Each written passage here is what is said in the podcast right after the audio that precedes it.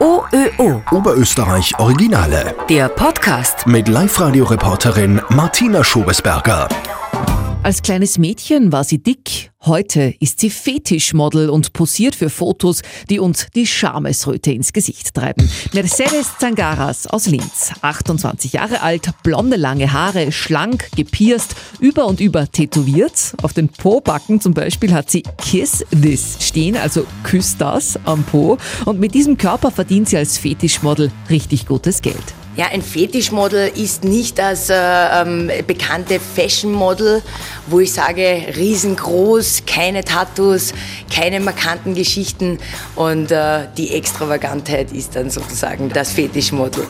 Jetzt habe ich ein bisschen so deine Instagram-Seite auch durchgeforstet und das sind schon steile Fotos, die du machst, oder? Ja, gefallen dir die? Toll, das freut mich. Äh, wie schauen denn da die Aufträge aus für ein Fetischmodel? Ja, die Aufträge, ähm, ich bin zum Beispiel gebucht worden für die äh, Fifty Shades of Grey Eröffnung in der Plus City damals, wie der Film rausgekommen ist. Da werden so Fetischmodels gebucht, die halt wirken und, und extrem wenig bekleidet sind. Äh, Firmen wie Crazy Factory, das ist die weltweit äh, größte Piercing-Homepage, die wir haben, wo wir halt äh, einen Ohrschmuck präsentieren, Piercings präsentieren oder auch deren Schmuck. Das sind die Aufträge, die wir so machen. Wie läuft so ein Auftrag ab?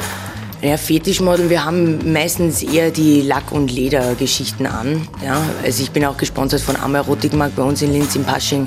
Da hänge ich auch an der Hauswand als, als Aushängeschild sozusagen.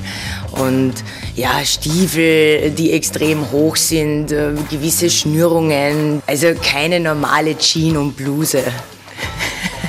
Es ist aber jetzt äh, Fetisch, muss ich sagen. Es gibt ja äh, verschiedene Fetische und äh, es ist jetzt nicht diese Sadomaso-Schiene, wo wir jetzt angebunden sind oder mit Ketten, irgend solche Sachen. Also da geht es wirklich nur dass ich die Lack- und Leder-Fetisch-Schiene präsentiere und da aber einfach auf Klamotten oder Schuhe. Nichts, nichts zu Schräges. Das wäre mir dann auch zu viel. Gibt es eine Grenze für die, wo Ja. du sagst, das Model? Ja. Aber das, das gibt es auf jeden Fall. Ich bin ja sozusagen Tattoo-Erotik-Model. Ich habe auch meinen eigenen Erotikkalender, den ich verkaufe. Und da gibt es auch bei diesem Kalender eine Grenze. Im Internet sowieso, ja, sprich verdeckt und nichts zu sehen. Und auch bei meinem Kalender ist jetzt, wenn ich das sagen darf, nicht die Pornoschiene, sondern Erotik. Das soll immer noch einen Stil und ästhetisch rüberkommen und nicht abwertend und billig für mich. Wo ist ganz konkret die Grenze? Die Grenze ist bei äh, zu gespreizt, zu sehr in mich hineinschauen sozusagen oder auch irgendwelche Gegenstände, die dann vielleicht äh, mitwirken sollen am Bild, die haben bei mir nichts verloren. Hättest du schon mal solche Aufträge gehabt? Hätte ich bekommen, ja, habe ich aber abgelehnt. Auch gewisse Drehs, die angefragt worden sind, wo ich einfach nicht dabei sein möchte. Nein. Wo ist denn die Grenze zwischen Erotik und Pornografie? Ja, die Grenze ist für viele sehr schwer zu unterscheiden, weil hänge ich jetzt schon beim Armer Erotikmarkt, der ja ein Sexshop ist, da gibt es auch Pornos zu kaufen, bin ich auch gefragt worden, ob ich denn da drinnen zu sehen bin, ob es einen Film von mir zu kaufen gibt. Und das gibt es nicht. Der Unterschied oder die Grenze ist, wenn ich mich dann halt wirklich schon ja, selbst angreife auf Bildern oder mit gewissen Partnern dann schon Sachen mache, die eigentlich von Erotik dann nicht mehr viel haben, sondern schon in ja, Pornos gehen oder Soft-Pornos eher. Verdient man da gut? Ich kann mich nicht beklagen, würde ich sagen, ja. Ich möchte es aber auch, wenn ich ehrlich sein darf, nicht hauptberuflich machen, meine Modelgeschichten. Also ich bin froh, Tätowierer zu sein und mein Tattoo-Studio zu haben, denn ähm, müsste man oder muss man vom Modeln leben, dann hat man gewisse Aufträge anzunehmen, die vielleicht oder die nicht gerade so toll sind.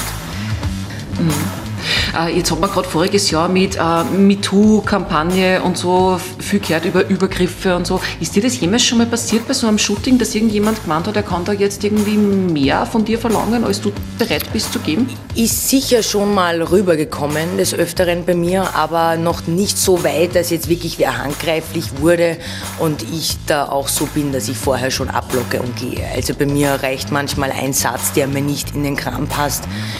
Hausnummer, da war mal ganz am Anfang einer, äh, so ein Fotograf irgendwo, ein Fotostudio im Keller unten, was mich ja nicht stört. Wo ich jetzt ein Studio eingebaut habe, ist immer, ja, soll jeder machen, wie er möchte, nur äh, so Sätze wie, ja, jetzt lassen wir mal den BH-Träger fallen oder sowas und das nach zehn Minuten, das ist nicht mein Ding. Ich bin hier zum Fotografieren und äh, das war's. Und noch dazu bei nicht äh, gebuchten Aufträgen, sprich Payjobs, solche Sätze rüberzulassen, ist für mich ein absolutes No-Go. Und ist auch eine Unprofessionalität schwer für mich, für einen Fotografen. Also man sieht dann, dass das äh, unter Anführungszeichen diese Hobbyfotografen sind und, und keine professionellen, weil der würde so einen Satz niemals sagen.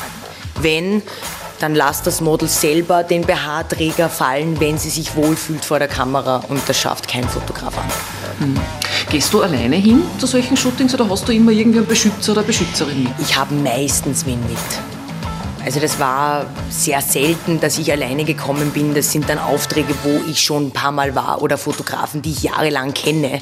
Sollte jetzt mal äh, ein Kumpel oder meine Shopmanagerin, die ich habe, keine Zeit haben, dann muss man zu diesen Aufträgen natürlich alleine fahren.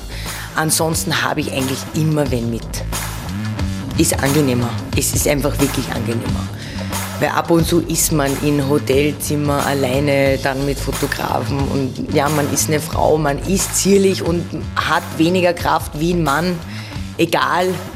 Und, und in gewisse Situationen zieht man den Kürzeren, ganz sicher. Äh, jetzt habe ich vorher im Vorgespräch mitbekommen, ähm, du hast einen Freund, das heißt, du bist in einer Beziehung? Ja. Was sagt der zu dem? Ja, der ist in dem Job äh, circa auch äh, drinnen wie ich und hat da kein Problem mit, weil er natürlich selber auch äh, Fotos macht und, und Model ist. Wir sehen das als unseren Job an, beide, und durch das funktioniert das ziemlich gut. Ich kenne das aber von früher, wenn man einen Freund hat, der nicht in derselben Branche ist, ist es sehr, sehr schwer da mit Eifersuchtsgeschichten umzugehen. Ich verstehe das auch. Also ich stehe nicht da und sage dann, Gott, ich weiß nicht, warum ihr hier alle so durchdreht, weil ähm, wenn man selber drüber nachdenkt, man hätte es wahrscheinlich auch nicht gerne, den Freund ständig so zu sehen oder dann tausend Kommentare drunter oder irgendwelche Girlies, die natürlich dann die Krise bekommen und ja gut, auf der einen Seite eigentlich äh, relativ super, wenn der Freund natürlich so angesehen ist oder super aussieht. Ja, auf der anderen Seite ist es immer ein bisschen eine Gefahr für Frauen noch mehr wahrscheinlich wie für Männer. Und die Familie?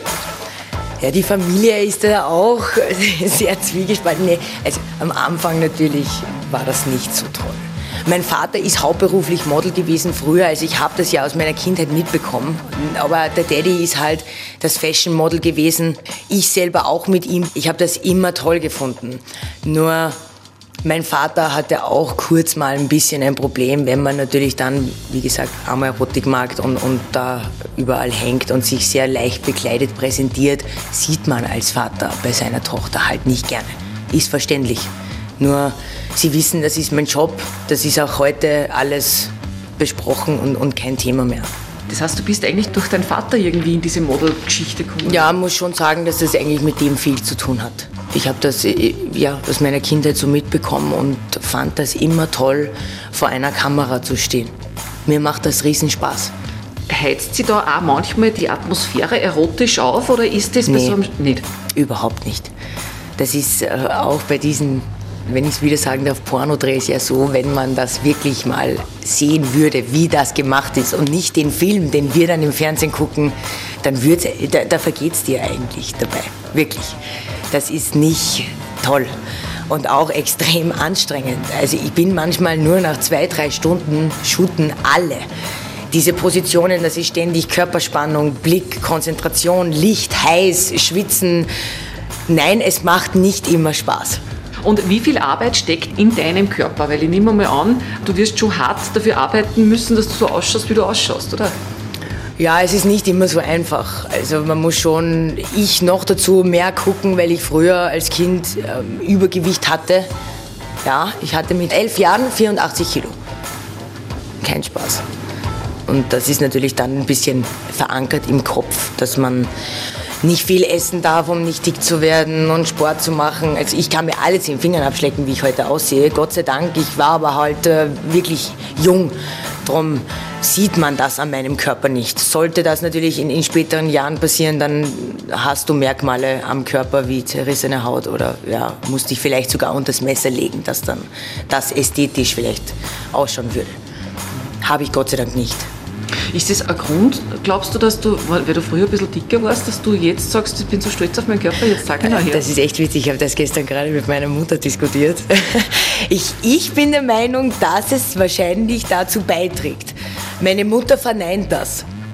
Aber gut, ich, ich, ich glaube schon, dass es ein bisschen damit zu tun hat. Wenn du früher einfach nicht jetzt die Klamotten vielleicht tragen hast können, die du gerne wolltest oder nie bauchfrei, weil du halt nicht den Bauch hattest, dass du bauchfrei dastehen kannst, dass ich heute wahrscheinlich auf, auf, auf das, äh, ja, ich zeige das her, was ich habe, wahrscheinlich ein bisschen drauf abfahre. Ja. Mhm. Und weil du sagst, unter das Messers legen, hast du irgendwas machen lassen? Ähm, so nichts, außer meine Brüste habe ich vergrößern lassen. Das war aber auch ein Fehler gebe ich zu. Warum? Weil das nicht so äh, nach meinen Wünschen geworden ist. Ich sage es jetzt mal nett ausgedrückt, dass ich hier keinen beleidige.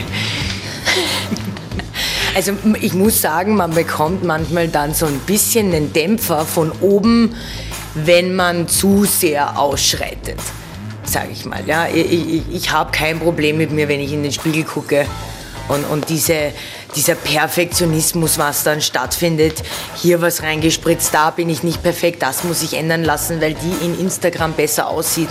Man bekommt wirklich heutzutage einen, einen Mediendruck, wenn man das so sagen darf.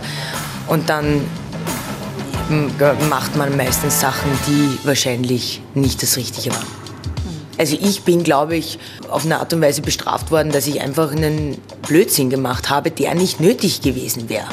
Ja. Wieder wegmachen ist keine Option? Ja, wieder wegmachen ist eine Option, aber da braucht man natürlich dann eine zweite Operation dazu, weil wenn ein Gewebe gedehnt ist und das kommt wieder raus, na, dann hängt dir das halt runter. Was mit meinem Alter natürlich wahrscheinlich auch nicht gewünscht ist. Mhm. Ja. Du, und gibt es irgendein Shooting oder irgendwas, ähm, irgendeinen Auftrag, wo du sagst, äh, das würde ich total gerne mal machen? Naja, es ist, es ist übertrieben, aber ich habe immer gesagt, sowas wie Berlin Tag und Nacht könnten sie in Linz auch machen. Ne? Linz Tag und Nacht oder sowas. Also so eine eigene Fernsehsendung oder so, das wäre schon cool irgendwie.